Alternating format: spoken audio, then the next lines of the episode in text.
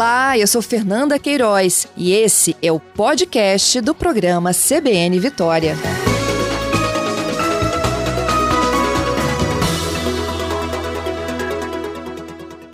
Eu tenho um levantamento aqui que foi feito pela Fundação Oswaldo Cruz e a Fiocruz, recomendando a vacinação de jovens de 12 a 18 anos, para que ah, com a vacinação a gente possa ter um retorno mais rápido e seguro ao ensino presencial, à prática de esportes, outras atividades. Esse documento, gente, que foi divulgado pela Fiocruz é uma versão atualizada e ampliada de um conjunto de orientações e recomendações sobre as atividades escolares. Foi publicado este ano com a experiência toda que a gente já vivenciou da pandemia da Covid-19. Eu vou conversar sobre esse estudo agora com a Patrícia Canto, ela que é coordenadora desse grupo de trabalho Retorno às Atividades Escolares, uma de nossas convidadas aqui nesta manhã. Patrícia, bom dia. Olá, bom dia, bom dia a todos os ouvintes da CBN. Obrigada, Patrícia, pela sua participação. Aqui nós tivemos, né, nesse segundo semestre, o retorno presencial obrigatório, acontece em dias alternados. A gente ainda está tentando finalizar a imunização de quem tem mais de 18, né, para depois, enfim, começar a de 12 para 18. Teve o um anúncio hoje do ministro de que quer imunizar a partir de 15 de setembro também os idosos e aquelas pessoas imunossuprimidas. Existe um estudo de vocês de como que foi esse ambiente escolar e como ele deveria ser? Bom, o principal ainda para o retorno a qualquer atividade presencial é a manutenção do uso de máscaras, o distanciamento né, entre os alunos e estes e, os educadores, os profissionais da escola, a utilização do álcool em gel, é, que são medidas que a gente infelizmente ainda não pode abolir. É, Nesse estudo, nós apresentamos também um ponto muito importante, que é a questão da ventilação dentro do ambiente escolar. É muito importante que salas e locais sejam bem ventilados, sempre que possível, janelas e portas abertas. É, e, fundamentalmente, sempre que possível, atividades ao ar livre, onde você tem um risco bem menor de qualquer tipo de contaminação. É, essas salas e janelas e portas abertas, iluminadas, nada de ar-condicionado e, e também essas atividades ao ar livre, porque aí você consegue estabelecer o distanciamento entre as crianças e os jovens? Bom, os estudos mostram que o distanciamento ideal seria entre um metro e dois metros, e aí variando é, entre vários estudos. Se você tem um ambiente com uma boa troca de ar, é, você consegue garantir maior segurança. Por isso que sempre ao ar livre vai ser mais é, seguro.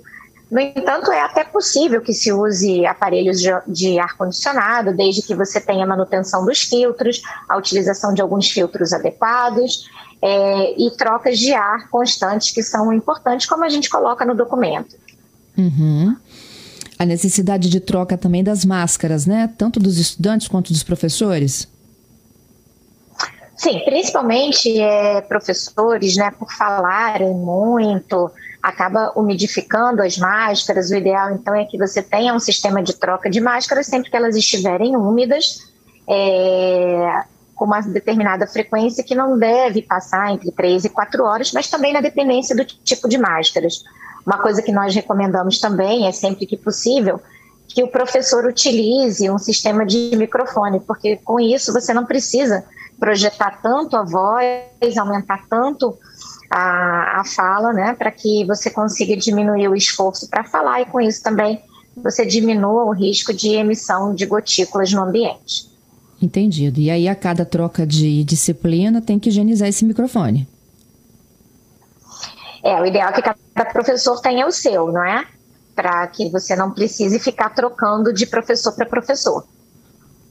Entendido. Muito se fala do risco de contaminação dessas crianças para os professores e os demais funcionários da comunidade acadêmica e também das crianças serem vetoras dentro de casa. O que, que vocês têm de significativo sobre essas indicações?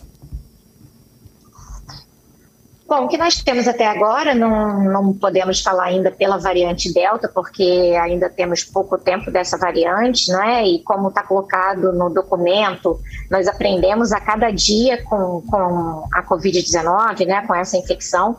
Então é preciso que o que seja dito seja analisado dentro de um contexto de tempo, né? Mas até o momento o que a gente sabe é que crianças menores de 12 anos é, elas podem se contaminar e elas até podem transmitir a doença, mas numa intensidade menor, é, numa taxa menor de transmissão do que as crianças mais velhas, acima de 12 anos. É, até o momento, entre 12, 17 e 18 anos, é o que temos visto é que eles transmitem é, na mesma proporção que adultos podem transmitir a doença. Por isso, também a vacinação nessa faixa etária seria uma forma de é, proteção entre eles é, e entre as famílias e a comunidade escolar. Uhum. É, no documento de vocês há também toda uma orientação sobre caso de ter algum confirmado na sala, como é que a gente procede? Bom, é importantíssimo que as escolas elas estejam em contato com as autoridades sanitárias, com as equipes de saúde da família daquele território. Todo caso ele precisa ser reportado.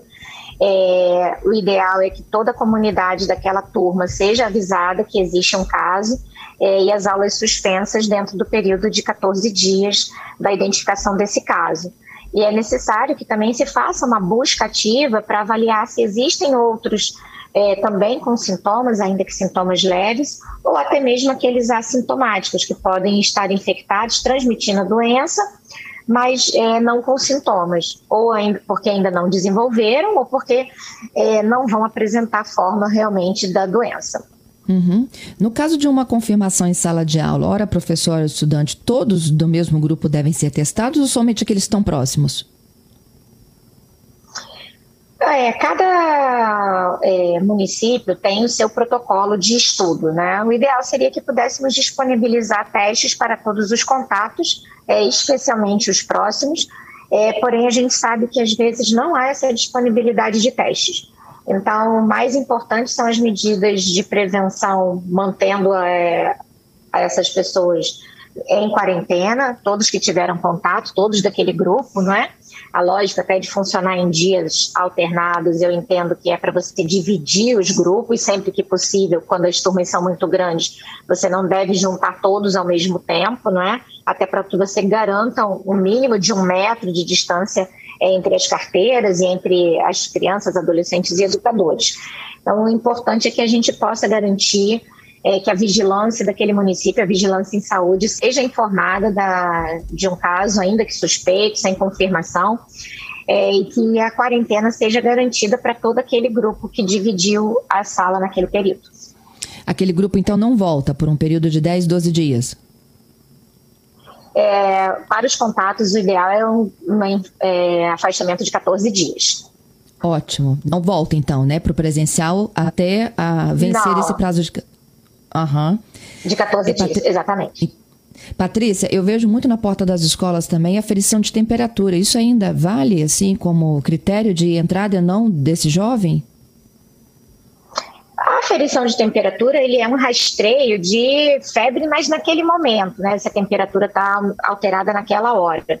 Mas a gente sabe que isso só não é suficiente, né? É importante também que todos os pais, mães, responsáveis se conscientizem de que criança com qualquer sintoma, mesmo que seja o nariz escorrendo, uma tosse que a pessoa acha que já é normal, não pode frequentar a escola ainda que não tenha febre.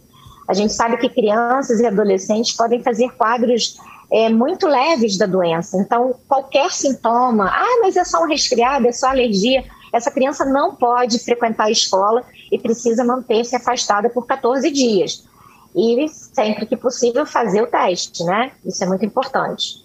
Uhum. E agora, com a presença da variante Delta, tem outros sintomas que não estavam incorporados à nossa história de pandemia, não é mesmo? A variante Delta ela tem um pouco mais de sintomas respiratórios e não tanto sintomas como perda do olfato, do paladar, né? A gente vê que muitas pessoas têm também diarreia, então como se fosse um desconforto gastrointestinal. É, por isso é tão importante que pessoas que estejam doentes, né, com sintomas gerais, às vezes dor no corpo, é, uma certa astenia, né, fraqueza que a gente fala, não, não frequente o seu ambiente de trabalho, não vá à escola, até que consulte um serviço de saúde para fazer o diagnóstico adequado. Entendido. É, o retorno todo mundo fala que os, os, estudantes foram um dos que mais perderam, né? Os estudantes é, em relação à pandemia, que a volta era uma medida que precisava de ser adotada. Você concorda com isso?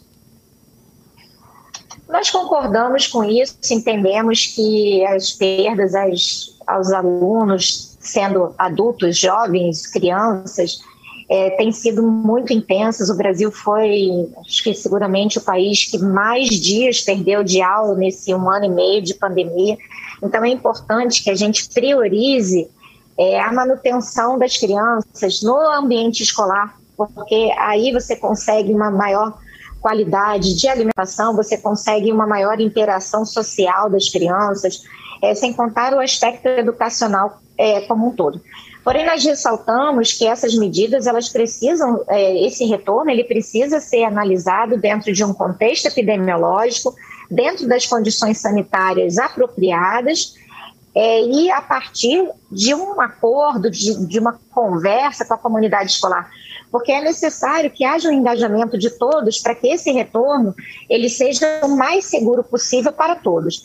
Então é importante, desde o engajamento dos pais que não vão mandar o filho com qualquer sintoma para a escola, a escola que cumpre os protocolos, os serviços de saúde com as suas políticas públicas de rastreamento, oferecimento de testes, a vacinação em dia. Então, é todo um contexto que pode garantir que a criança frequente a escola de forma mais segura. É, então, não é apenas abrir a escola e a escola ficar aberta e sem qualquer critério. Né? Então, existem critérios a ser seguidos e, eles são necessários, sim, é, para que você restrinja o número de contaminações dentro das escolas. Senão, o que vai acontecer é que você vai ter um local, mais um local, de transmissão acelerada de vírus. É isso. Te agradeço, Patrícia, pela gentileza e pela participação. Ok, muito obrigada pelo convite. Nosso documento está disponível na página da Fiocruz para consulta de todos. Muito obrigada.